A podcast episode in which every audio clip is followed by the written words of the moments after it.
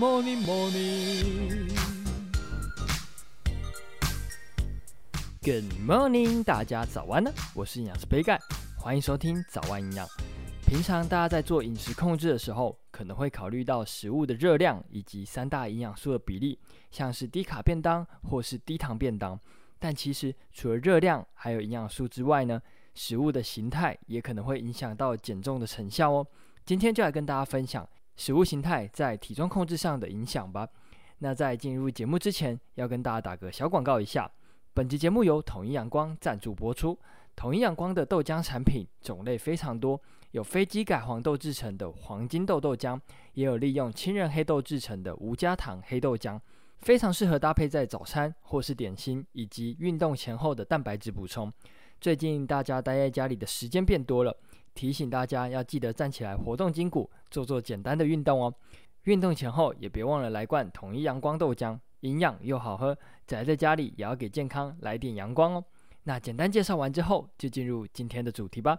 那在之前的节目有跟大家分享过饥饿感恶性循环的观念，简单来说就是吃下精制糖食物之后，很容易造成胰岛素的波动。胰岛素大量生成之后，血糖上升的速度跟不上胰岛素分泌的速度。就可能导致胰岛素利用了原本存在体内的血糖，造成反应性的低血糖，而这样子呢，就很容易造成食欲的上升，吃下过多的食物，造成热量摄取过多。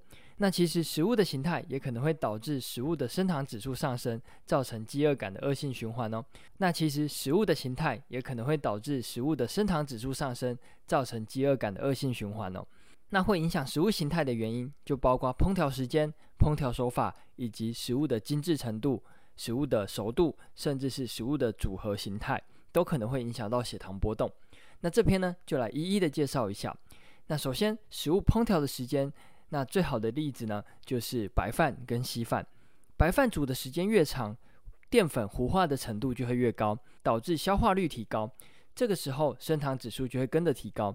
所以可以的话，就尽量避免把米饭面食的食材煮太久，让它们有一点嚼劲就可以起锅了。那再来要说明的是烹调手法，这边以蒸地瓜还有烤地瓜来举例。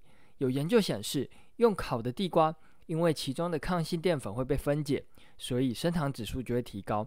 相对之下，用煮的或者是用蒸的，升糖指数就会比较低。所以建议平常如果很容易感到饥饿，就可以改变一下烹调的方式。淀粉含量高的食物，像是地瓜或是马铃薯，可以用煮或者是蒸的方式来做烹调。那再来要介绍的是食物精致的程度，这边以白米跟糙米来比较。糙米脱去麸皮之后呢，就会变成白米。白米精致程度比较高，相对之下膳食纤维的含量就比较低，所以对血糖的影响就会比较大。会建议尽量选择没有精致的食物来吃，像是糙米就会比较好哦。那再来要说明的就是食物的熟度，这边以香蕉来举例，香蕉在变熟的过程中，淀粉会转化为糖分，所以升糖指数就会提高。这边建议尽量选择熟度刚好的水果来吃，过熟反而会影响血糖哦。那最后要说明的就是食物组合的形态，这边以吐司还有三明治来举例，吐司是属于淀粉类，如果单纯吃吐司的话，升糖指数会很高，但如果搭配生菜，或是肉片来做成三明治的话，其中菜跟肉就可能会让血糖比较稳定一点，所以食物的组合也会影响到血糖的波动哦。这边会建议一定要避免单纯吃到淀粉类的食物，尽量搭配蔬菜或者是蛋白质的食物，来帮助血糖的稳定，避免血糖波动太大。那最后还是要提醒大家一下，虽然食物的形态也会影响到血糖，进而影响到食欲。但是整体来说，食物分量的控制还是很重要。像是糙米对血糖影响虽然小，但是吃多了热量还是会高，分量一定要做好控制才行哦。那今天早安养就到这边喽，简单的介绍食物形态的重要性，希望可以帮助到大家。再次感谢统一阳光赞助本集节目播出，更多统一阳光优惠资讯，大家可以参考本集节目的资讯栏哦。有任何问题或是鼓励，也都欢迎在底下留言。最后，祝大家有个美好的一天。